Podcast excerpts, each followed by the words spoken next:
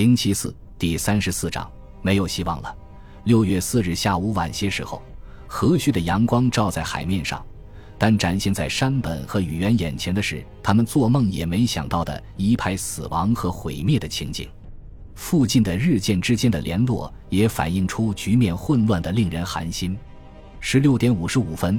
南云下令滨风号驱逐舰舰长蛇田长雄海军中佐与机风号一起为苍龙号护航，同时向西北撤退。但五分钟后，机风号舰长丰岛军役海军中佐却用无线电向第四驱逐舰分队司令有贺海军大佐请示：“苍龙号已失去航行能力，我该怎么办？”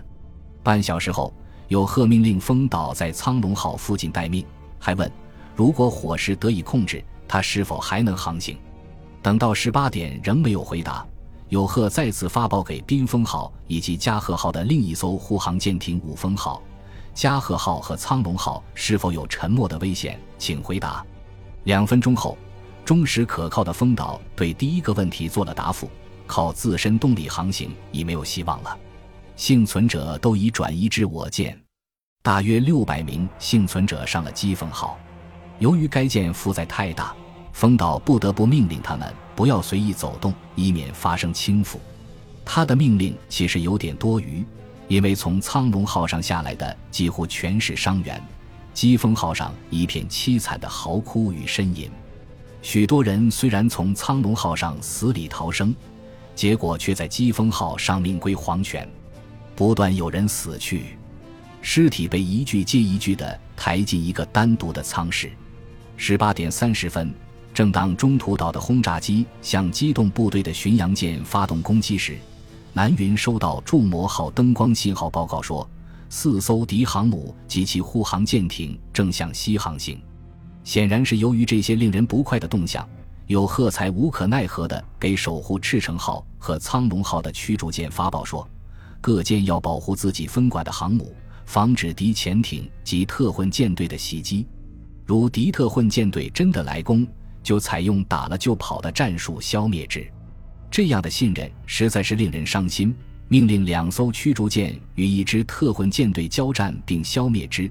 可是这两艘舰上满载着数百名死里逃生的幸存者，其中许多是伤员，而且舰体的吃水已经到舷边上缘。当落日开始把它那美丽的粉红色余晖轻轻地洒向太平洋时，保护苍龙号的驱逐舰正与它保持着一段距离，小心翼翼地绕着它航行。一架美 PBY 在炮火射程之外盘旋，跟踪这艘受创的航空母舰，但并无攻击企图。十九点左右，苍龙号上的大火似乎有所减弱。幸存者中关街最高的军官着手组织人员灭火，企图回到母舰去拯救它。准备登舰的人员还没动身。该舰上又发生一次剧烈爆炸，把驱逐舰震得猛烈摇晃，一股通红的火苗直冲北夕阳映红的天空。它似乎是苍龙号的英魂，正挣脱那受伤的钢铁躯壳而直冲云霄。驱逐舰上有人本能地高喊着向他告别：“苍龙号万岁！”听到这一声喊的人，个个热泪夺眶而出，都跟着喊起来。苍龙号渐渐无声无息地从海面上消失了。大约十分钟后，幸存者们又感到水下发生一次猛烈爆炸，随后海面逐步恢复了平静。夕阳把空荡荡的海面照得通红，在几海里之外的蓝色海面上，鹦鹉螺号潜艇的潜望镜留下了一道白色浪迹。布罗克曼海军中校站在自己的岗位上。津津有味地看着这艘他已跟踪近三小时的航母逐步停下来，航母的舰体平稳，舰壳似乎没有受损。起初他看到的烈火和浓烟似乎得到了控制。他还看见舰首前方海面上有只小船，有人企图把一根拖缆甩上去。另外，他还看见前甲板上很多人在忙碌着。在布罗克曼面前有三个可供选择的攻击目标。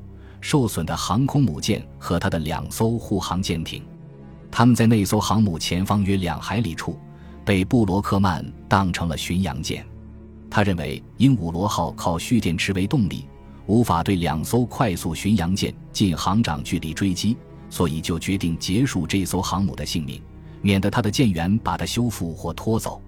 他谨慎地以潜望镜深度接敌，向航母靠舰桥的右舷方向迂回，以寻机攻敌。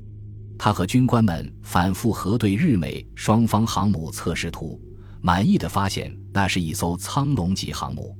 实际上，布罗克曼对这几艘舰艇的识别是大错特错的。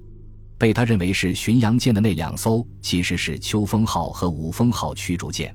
那艘航母是加贺号，其上部结构和苍龙号一样，在舰右侧。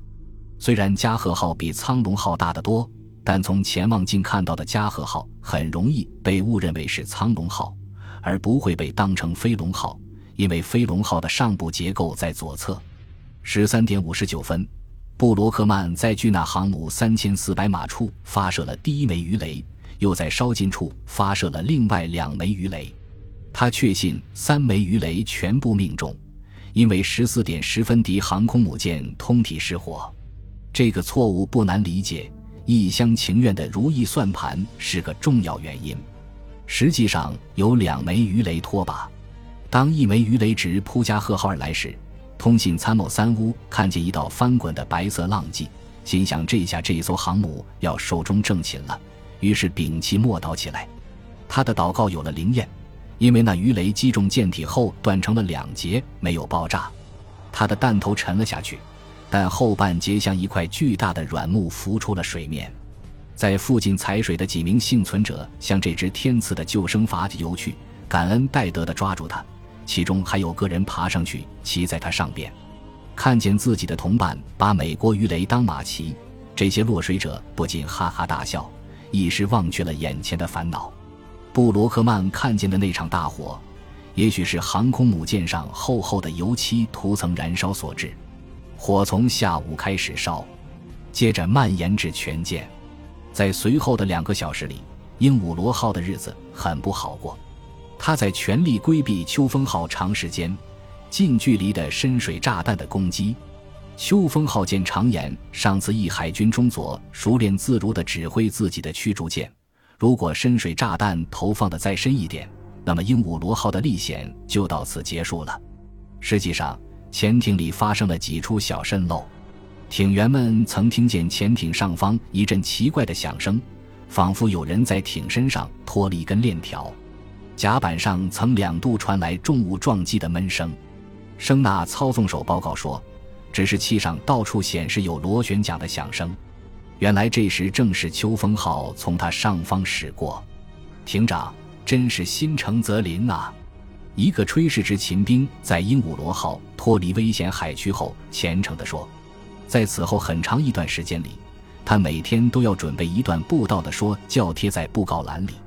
与此同时。加贺号上天谷海军中佐的消防人员与不断蔓延的烈火继续搏斗，但越来越无济于事。易燃的油漆把大火引向全舰的各个部位，诱发了炸弹库以及机库里炸弹和鱼雷的爆炸。剧烈的爆炸气浪把人，甚至把舰上的钢板，都像火柴杆一样掀进了大海。边缘舱里，一位年轻少尉带着几名卫生兵在奋战。大火阻断了他们同舰上其他部位的联系。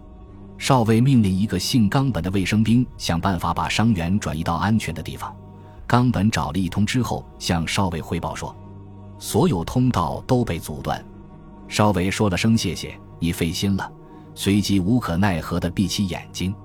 但一位老资格的士官说：“我们不能束手待毙，可以从舷窗出去。”卫生兵把伤员从舷窗往外推时。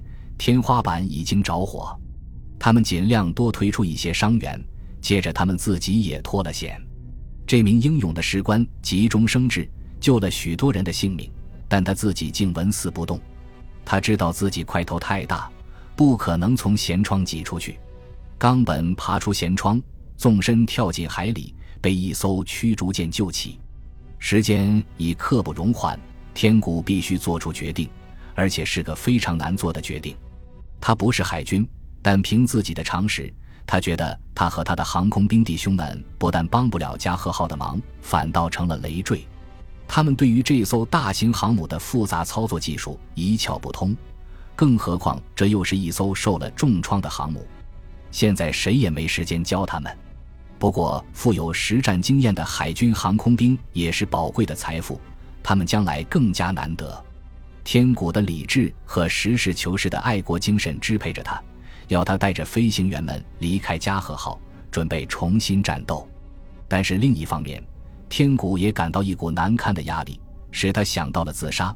因为处在他当时那种境况，自杀符合日本人的传统做法。不管他是航空兵还是什么兵，因为官阶最高，他担任了加贺号的指挥。在帝国海军中，当时仍保持着古代的传统，舰长与舰艇共存亡。日本男子认为他们是神明所选中的，属于优等民族，比其他人有教养。他们头脑中的这一自我形象是根深蒂固的。他们认为任何结局都比成为众矢之的好。日本的宗教。法律及社会习俗都不反对自杀，而是恰恰相反。天谷想，人早晚总有一死，如果一死了之，他对加贺号及其舰员，对自己飞行员所负的责任就会一笔勾销，而且还能在靖国神社里占上一席之地，成为帝国的守护神而受到天皇祭祀，他的全家也会因此得到荣誉，受到优待。如果逆此传统而行，则需要实事求是、思维清晰和勇敢无畏三者兼而有之的特殊品格。本集播放完毕，感谢您的收听，喜欢请订阅加关注，主页有更多精彩内容。